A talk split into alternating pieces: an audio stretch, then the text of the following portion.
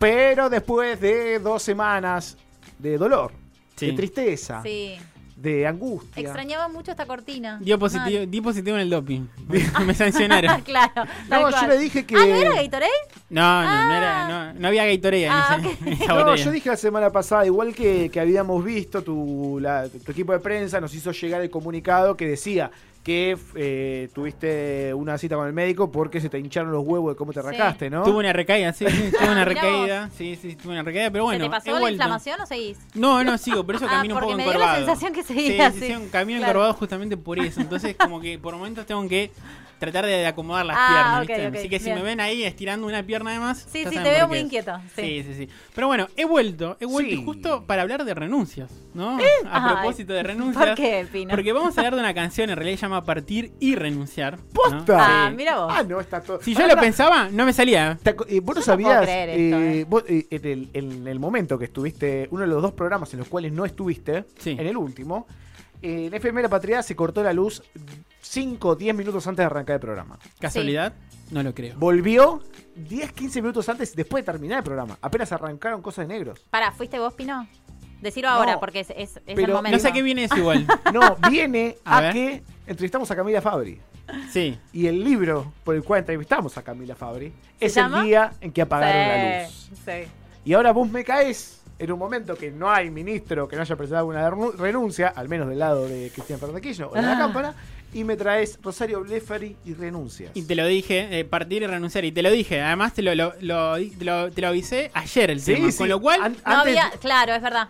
Matrix, Matrix recargado. ya sabemos el poder que tiene este programa en mover los hilos del destino. Es mi Sí. key, es mi key, vengo Sí, como muy obvio. cargado. Bueno, vamos a hablar de Partir y Renunciar, que es, está en el primer disco solista de Rosario Brefari que se llama Cara, eh, que salió en el 2001. Rosario, eh, bueno, eh, falleció ya hace. Yo cuando lo vi, esto no podía creer, ya hace un año, un año y Sí. un par de meses. Ah. De, sí, meses más, porque fue 2020. el 6 de julio, además, el día Sí. que falleció. Uy, hace un Eh, montón. sí, por Dios, pero yo no me, da la impresión ¿eh? como que fue, este poquito. año. Sí, sí, para mí no, también. No, tengo noción del tiempo. No. Eh, a mí lo que pasa me pasa con tres muertes eso. Bueno, el día voy a hablar. Blefari, Gao Ferro eh, y Kino. Ay, sí, tenés Kino, razón. ¿te No tenía presente. Boludo, Kino no. hace Sí. poco eh, eh, me encontré con una tía de Kino y dije, che, pará, Kino se murió el año pasado, Sí. boludo. Zarpado. Bueno, sí. sigamos. Bueno, volviendo a esto, que es, Hable, un, poco, un poquito más feliz porque vamos a hablar de partir y renunciar, pero no propiamente dicha de, la, de esa canción en particular, sino porque Nicolás Kramer hizo su propia versión, pero bajo el paraguas de su proyecto El Robot Bajo el Agua. Qué Lo- lindo. Lo estrenó hace poquito y como para contextualizar un poquito, eh, mientras Rosario en ese momento estaba al frente de Suárez, eh, Sí. Nico en su momento cantaba con Jaime Sin Tierra. Su, su banda tal vez como el que lo posiciona en la escena indie. Sí. Bueno, de hecho ellos fueron como, los dos proyectos fueron contemporáneos, pero mientras Jaime Sin Tierra promediaba en los 90, Sí. daban sus primeros pasos, Suárez ya era una banda totalmente consagrada, entre muchas comillas, dentro de- del indie eh, porteño y diría nacional y también regional, porque eh, de hecho eh, Suárez exportó mucho de lo que se hizo acá, tu- tuvo su paso por España.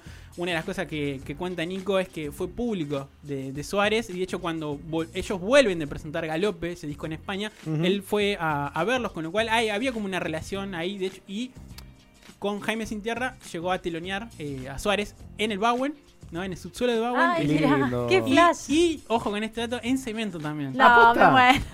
Dame un signo más de época Sí, de sí, los sí, 90. terrible, dame mal. dame lo más y 90 que tengas. Sí, ¿no? sí, sí, sí, tal cual. Con lo cual esas dos bandas, si quieres, como que eh, podés terminar de entender un poquito qué pasa entre eh, finales de los 90 y principios de los 2000 en el indie. Eh, en el indie fueron claves para toda esa escena.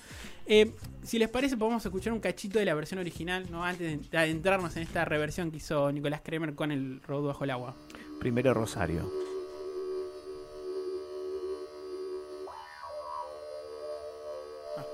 Qué artista Rosario, ¿eh? No, no, es. eh, representante no solo de la música, del indie a nivel nacional, del cine. Y además este disco tal vez es uno de los menos revisitados de, de su carrera. De hecho, esta canción en particular es todavía menos revisitada inclusive. Sí, por eso me llamó la atención por eso. Porque no agarraba quizás. Después te voy a contar por qué. Por qué él decide reversionar esa canción puntual. No, y no un clásico, ¿no? Como cualquiera de los de los. Mientras escuchamos este- esta intro. Uf, Sabat. Una época también que entraba mucho la maquinita de ritmos, Sí. ¿no? Y el estilo, por más de que sea una máquina o una bata posta. Recuerdo también ese show en que Rosario se presentó, que cantó embarazadísima. Bueno, sabes que hay una versión de esta canción en el CCK, filmada hace no mucho, donde está la hija ¿Ah, sí? tocando la guitarra. Eh, debe tener, no sé, un poco más de 10 años, pone, no era adolescente No, todavía, era una cosa increíble ese registro. Además súper experimental. Sí, sí, esto, sí, esto sí. también marca un poco, ¿no? De lo, lo que ella hacía, como que si Ah, le pintaba hacer esto, claro. No, no, cero. La quiero pisar. Ay, qué hermoso escucharla, por Dios. Algo se va sin fin. La contraposición, la oscuridad de la música Sí, y la voz de Blefari. No, no. tremendo. No sé si vos también. Qué lástima me da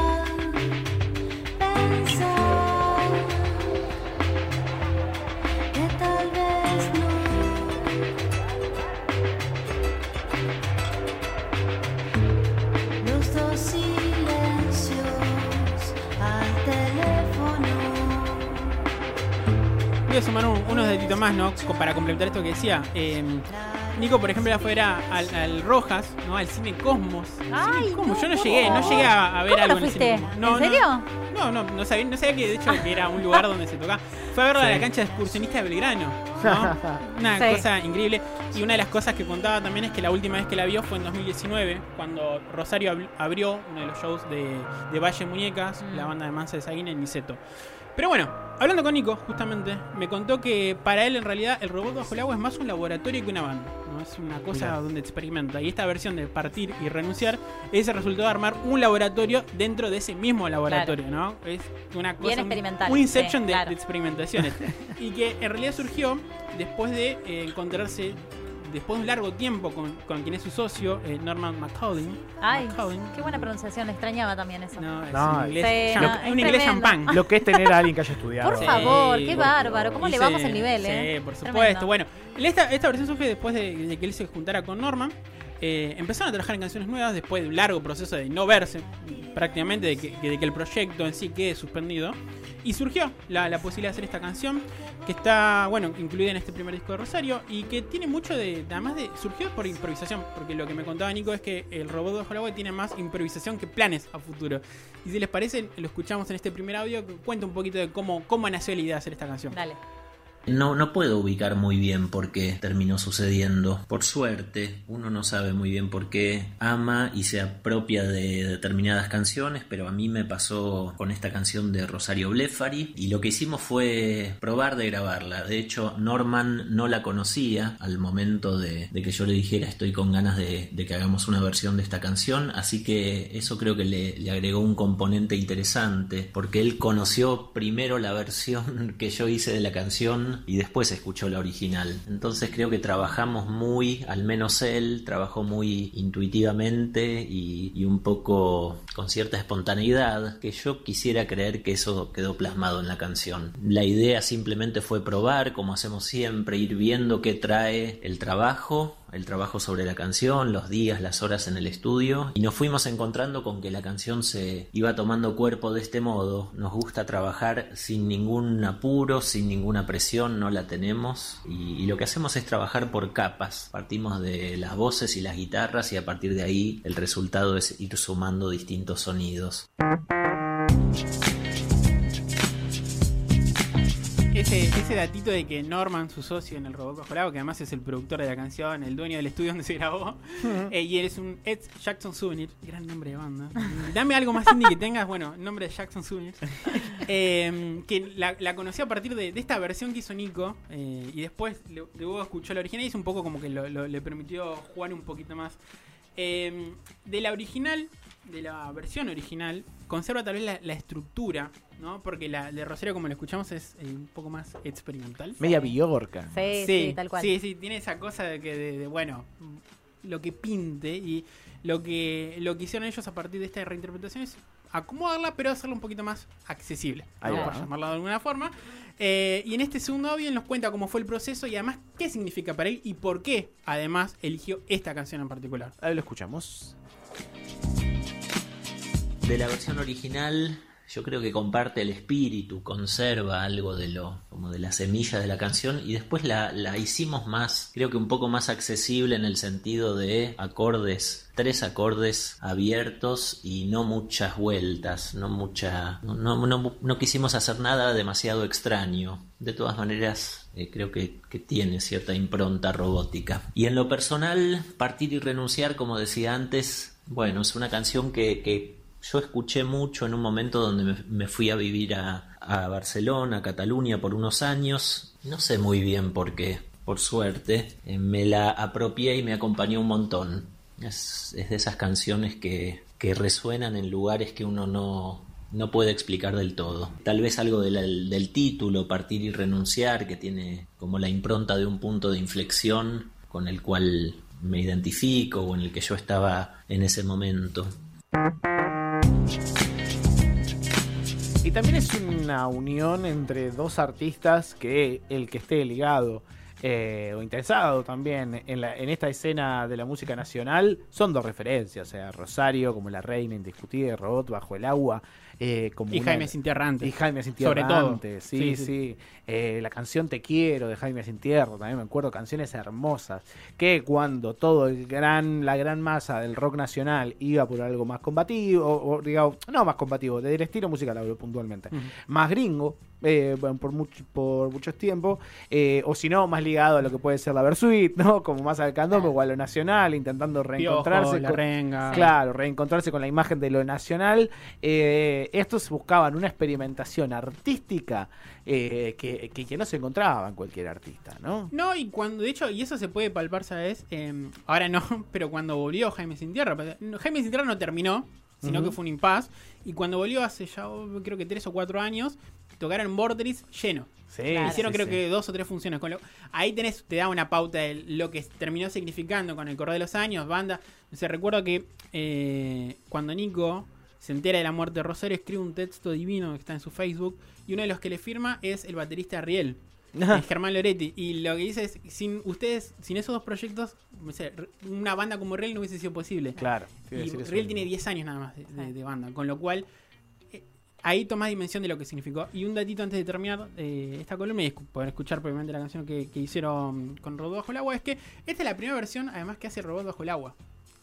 La primera cover. Pri ah, claro, el primer vos. cover que hace como banda, como proyecto, eligió esa canción me parecía eh, interesante como para cerrar esta columna escuchar Partir y Renacer, en este caso en la voz de Nico Kramer, firmado como El Robot Bajo el Agua. Nuevamente traemos a Rosario, a la querida Rosario Ble faría la mesa de un confuso episodio y esta vez en las manos de un robot bajo el agua. Todo el en medio. El robot. El robot, por favor. Me gusta como la corrección. A ver, Cosa no le quería agradecer. Pues Porque salió, es muy profesional. Salió muy sensual. Sí, además. claro. Si como... no tengo que cortar después el audio, ¿viste? Lo... agua. el robot bajo el agua. Haciendo sonar a Rosario. Y nosotros nos desmoronamos de Ibis. Quédense, queda mucho. Confuso episodio. No sé si vos también. Qué lástima me da pensar que tal